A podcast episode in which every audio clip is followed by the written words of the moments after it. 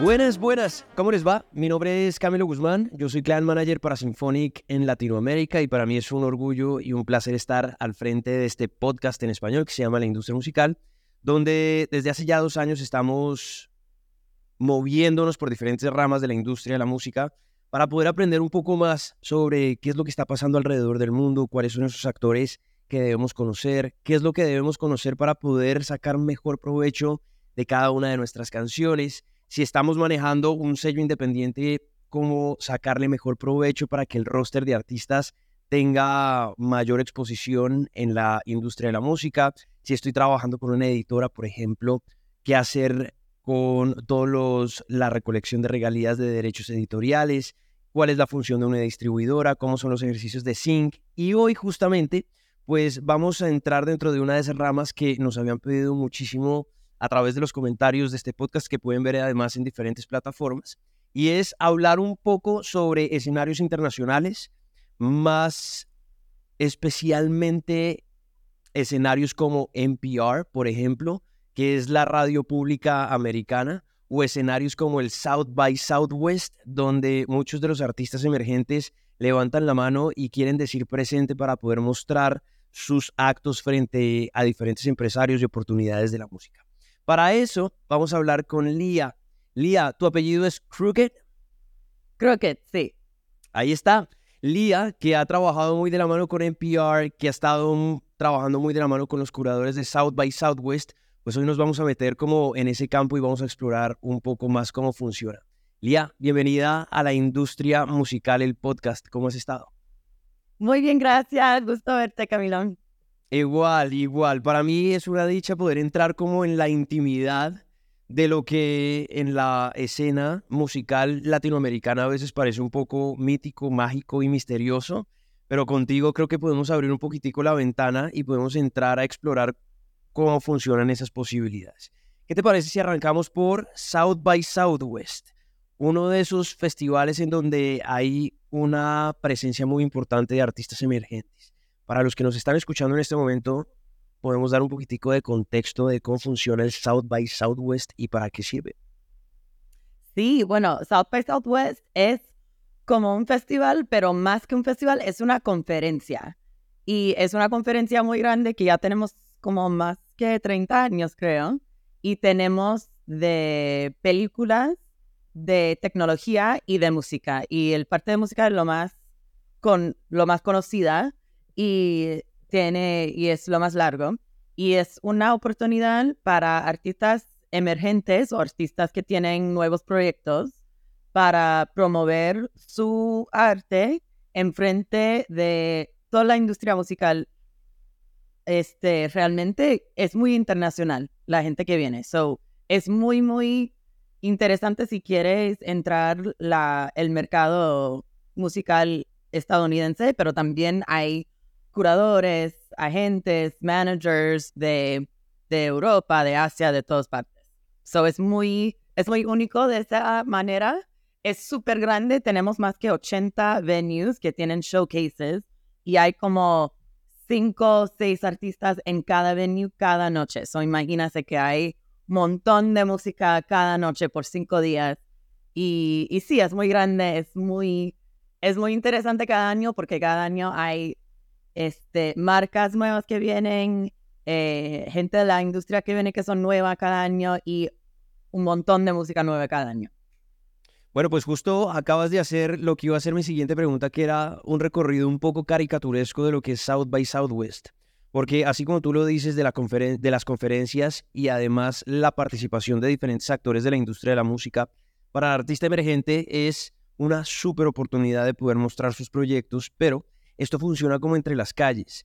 Esto es como, como, como si un pedacito del mundo se adaptara para hacer South by Southwest Conferences y que la gente tuviera la posibilidad de llegar allá y experimentar un poco entre las calles eh, cómo funciona la industria de la música, porque uno puede ir a tomarse un café y encontrarse con diferentes agentes o actores de la industria, uno puede entrar a diferentes teatros y encontrarse con diferentes conferencias o con diferentes showcases, que es lo bonito que tiene este South by Southwest. Pero ya que hicimos como ese recorrido y más o menos lo dibujamos en la cabeza, ¿qué es lo que tienen que hacer los artistas para poder hacer parte de las conferencias del South by Southwest, para poder hacer parte de todo este movimiento? Bueno, eh, ahora está abierto las aplicaciones, entonces cualquier grupo pueden ir a southbysouthwest.com, eh, es sxsw.com y a ver las aplicaciones. Y en esa aplicación pedimos información como, ¿sabe? Eh, información sobre el grupo y eh, la tema de, de música, pero también tú sabes, la, la biografía, por qué, por qué quieres venir. Y eso es muy importante porque seguro que hay, que hay un montón de música buenísima, pero lo que más estamos buscando es grupos, son grupos que, que pueden aprovechar de la oportunidad. Así que es mejor si estás, si tienes como un plan, una estrategia para venir. Por ejemplo, para promover tu disco nuevo o para buscar una gente en los Estados Unidos o algo como un, plan o un goal en, en su mente y si puedes poner eso en la aplicación, eso es muy importante. Y, y es totalmente abierto a todos y, y yo creo, quiero que mucha gente le de, bueno, de todos los países de Latinoamérica apliquen. So. Hay algo que a mí me gusta mucho de lo que estás diciendo y es el formulario que hay que llenar con ciertas características y una de las preguntas que más nos hacen justamente es, em, ¿hay que tener ya un disco al aire o hay que tener algunas canciones ya montadas? ¿O esas son parte como de los requisitos fundamentales para poder hacer parte de South by Southwest? ¿O el artista emergente puede ser realmente emergente pequeñito y hacer parte como de, este movimiento? ¿O dentro de esos requisitos, qué existe para, para el artista? Sí, muy buena pregunta y nosotros hablamos mucho de eso y no, no está, no requiere que tienes algo así, pero para mí yo digo que es mejor si no, si no estás emergente, emergente, si, si un grupo está a un nivel súper local todavía, especialmente si vienes de otro país, creo que sería mejor que desarrolles un poquito en su propio país y, y en tu región y después, o sea, en, un par de años tal vez South sería mejor para, para él. Pero si ya tiene un poquito de, de una historia de, de girarse en su región o tienes, es importante que tienes algún nivel de streams, de monthly listeners, cosas así. Eso es como el sweet spot para los artistas emergentes, que, que tienen algo para para promover si estás en South by. Eso es lo más, creo que si estás en ese nivel, puedes aprovechar más de la oportunidad. Te entiendo perfecto y además estoy de acuerdo porque yo sí creo que los, las bandas y los artistas cuando van haciendo su camino deben ser muy conscientes del momento en el que su proyecto está para empezar a entender que esto es una gran oportunidad pero también hace parte de una gran inversión, porque llenar el formulario, digamos que los acerca a que tengan la posibilidad de estar metidos dentro de todo este movimiento que pasa cada año en South by Southwest. Pero ganarse la invitación no quiere decir que la conferencia financie el viaje del proyecto hasta ese lugar. Es decir, esto tiene que ser una inversión que sale del bolsillo del artista.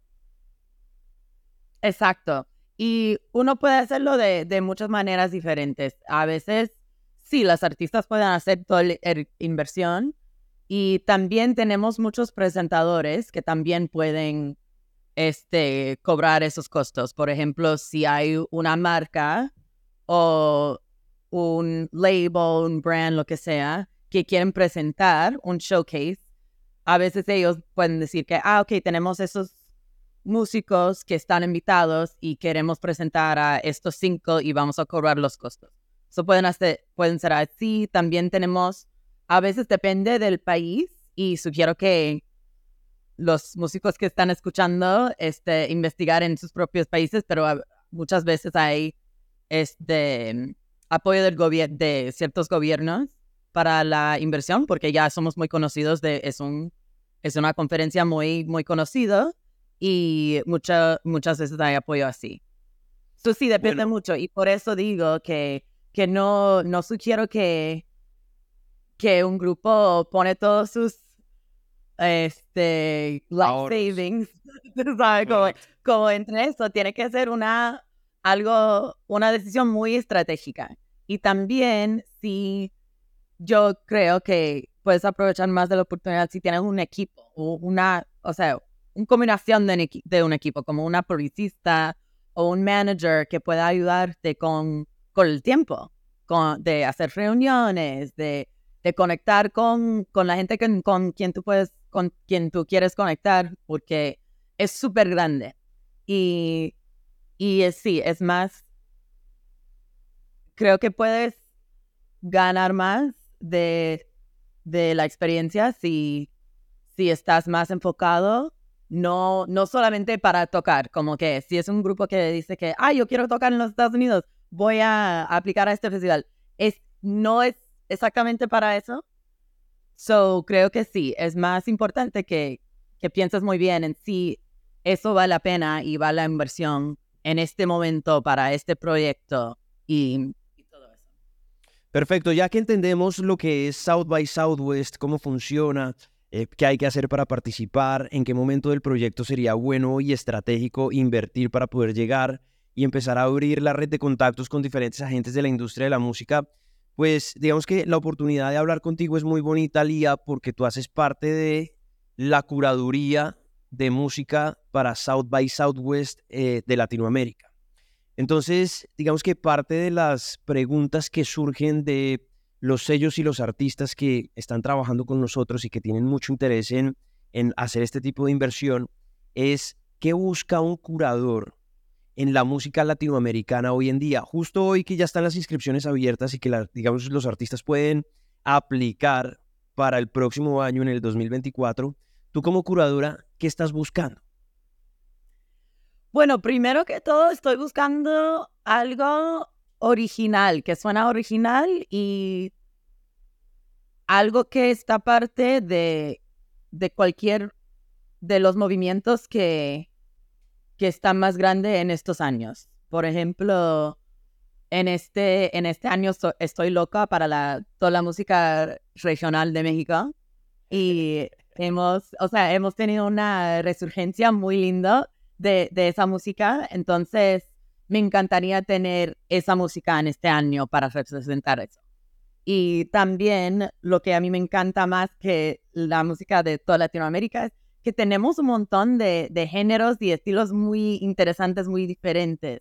Y no es solamente reggaetón y salsa o lo que sea, es, tenemos un montón de, de estilos muy interesantes y muy diferentes y yo trato de presentar esa diversidad que tenemos So, también estoy buscando eso, que, oh, yo quiero ver, yo me encantaría ver música de, del Pacífico de Colombia y también de Veracruz en México, que ellos también tienen sus propios sonidos y, y, y, es así, es muy importante para mí para tener esa mezcla y representación que de todo lo que, lo que tenemos en, en la región. Totalmente. Y de hecho, leía yo hace unos días un artículo de la revista Billboard que decía que en el primer semestre de este 2023 se registró un income de regalías el mayor histórico.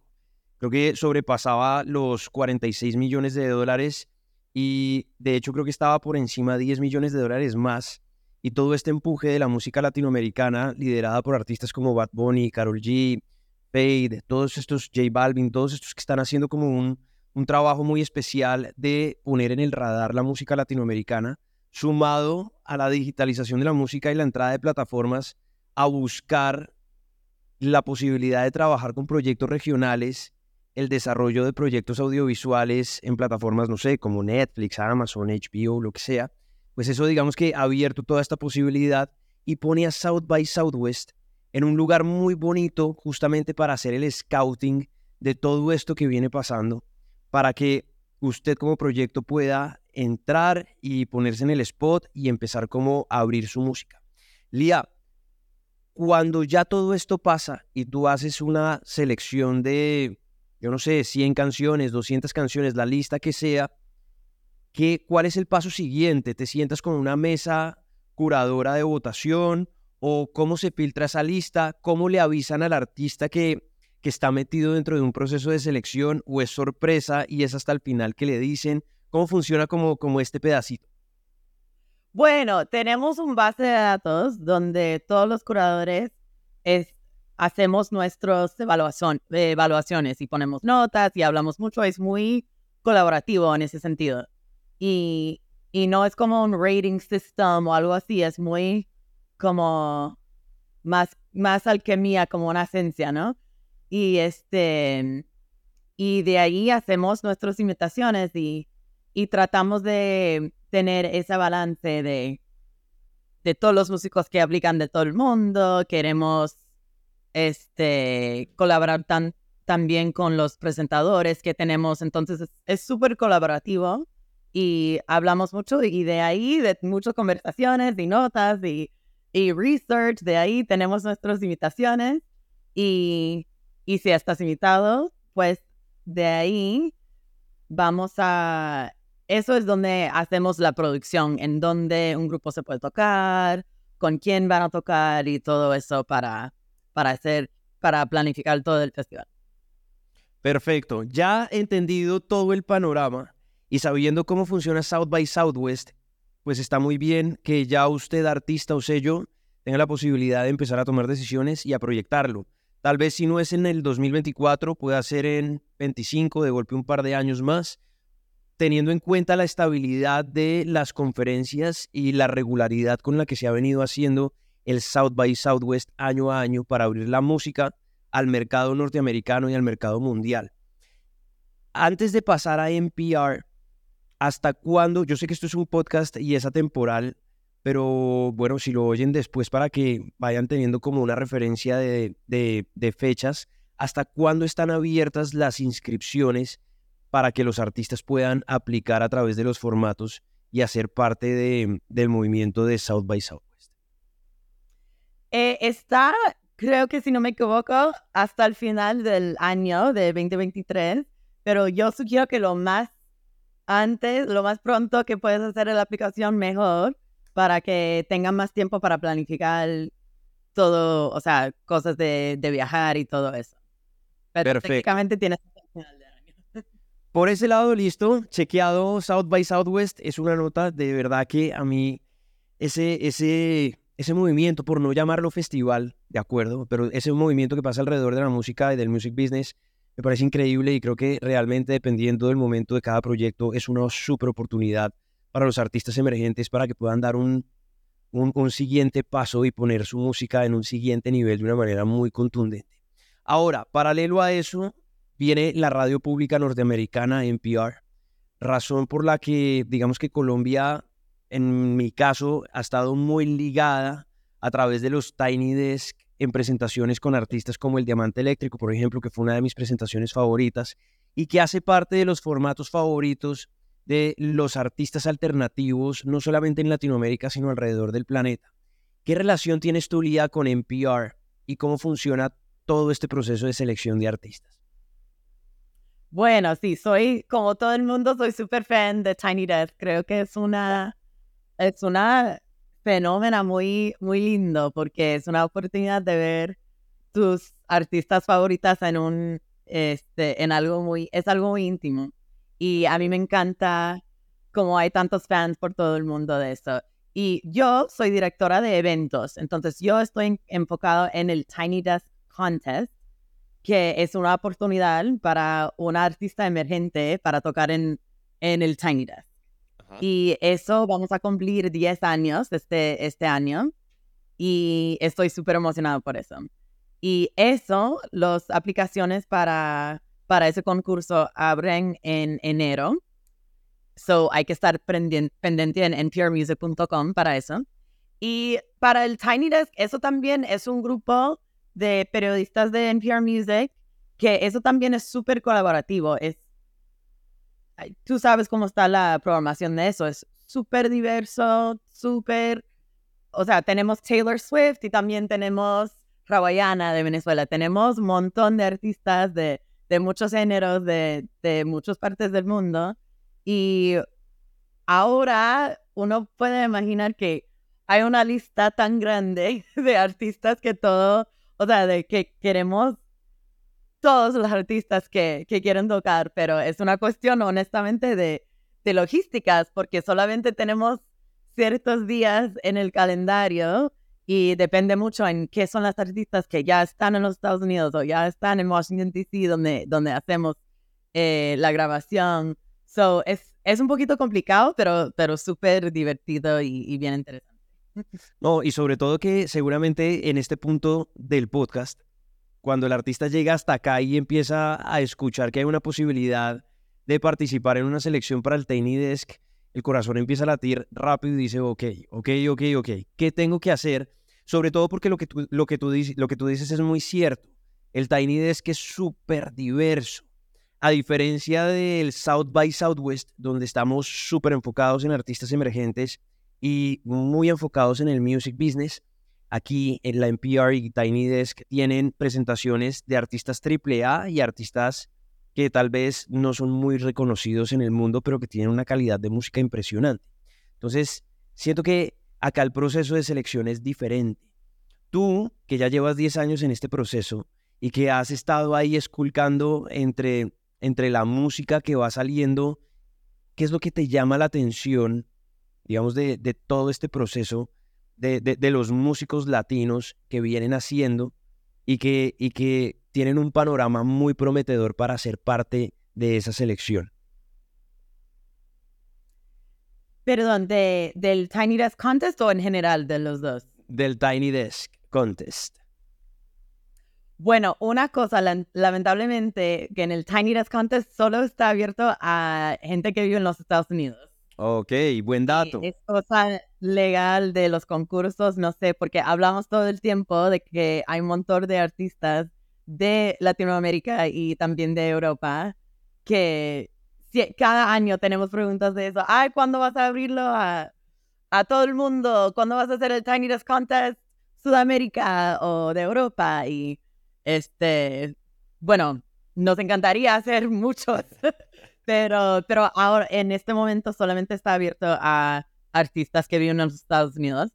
Este, pero también como South by Southwest es súper interesante porque hay un montón de música muy interesante y muy original y ahora como hay, como es tan accesible hacer un video y grabar algo en su propia casa y, grabar un una tema, o sea, muy bueno, o sea, los que pueden hacer en, un, en una sala me, impresiona mucho ahora. Y eso a mí me encanta ver eh, la diversidad de talento que, que aplican al, al, concurso de Tiny Desk y también de South by Southwest. Eso a mí me encanta mucho. Bueno, pues ahí está. Digamos que hemos hecho un recorrido muy bonito y qué bueno el dato que acabas de dar, porque también si hay un artista que esté contemplando dar un siguiente paso en su carrera musical, pues puede considerar vivir en los Estados Unidos durante un tiempo, no solamente para explorar diferentes escenas, que creo que los Estados Unidos brinda eso dependiendo de, de la ciudad en la que estés. De hecho, por eso tengo este póster aquí atrás que es del Sonic Highways de los Foo Fighters, que es un recorrido por algunas de las ciudades en Estados Unidos y cómo van cambiando los sonidos dependiendo de dónde estén. Creo que eso es muy importante para el artista emergente si hace parte de su estrategia y si hace parte de su estrategia, sepa que viviendo en los Estados Unidos tiene la posibilidad de participar en, el NPR Contest para el Tiny Desk. Ahora, ya para ir cerrando, Lía, después de una conversación increíble y poder entrar como en las entrañas de dos de las marcas más representativas de la música emergente en los Estados Unidos, ¿qué estás escuchando tú por estos días? ¿Qué es lo que te está moviendo el corazón? ¿Qué es eso que, que dices, wow, está, esto está chévere? Uf, pues siempre como, como cada día por mi trabajo estoy siempre escuchando música nueva, pero en mi playlist ahora mismo, a mí me estoy loca para Dower Damper, que son colombianos. Ellos tocaron en South by Southwest el año pasado y ahora creo que están nominados para un Latin Grammy y están desarrollando un montón. Y, y me encanta escuchar a ellos cuando estoy caminando aquí en New York, me encanta. Y también, honestamente, soy loca para los boleros. Así que a mí me encanta escuchar boleros bien, muy viejos. A mí me encanta La Lupe, y, pero también a mí me encanta esta ola de boleros nuevos, de Ile, de Adrián Quesada, que tiene un disco de boleros psicodélicos. Me encanta eso. También Doris Anají, que es una cantante de, de Los Ángeles. So, a mí me encanta tener una mezclita de cosas bien viejas y clásicas con cosas nuevas. Adrián Quesada, el mismo de los Black Pumas. Sí, exacto. Mira. Adrián Quesada también tiene un proyecto solo, bueno, que tiene muchos colaboradores, que se llama Boleros Psicodélicos. Y son covers de boleros, pero súper reimaginados con... Tiene Ile, tiene creo que Angélica García, tiene muchos este, guests en el disco. Lo, recomiendo mucho. Tremenda recomendación porque voy para allá derecho. Yo también soy un fanático de los boleros, me encantan, me crié con boleros en mi casa.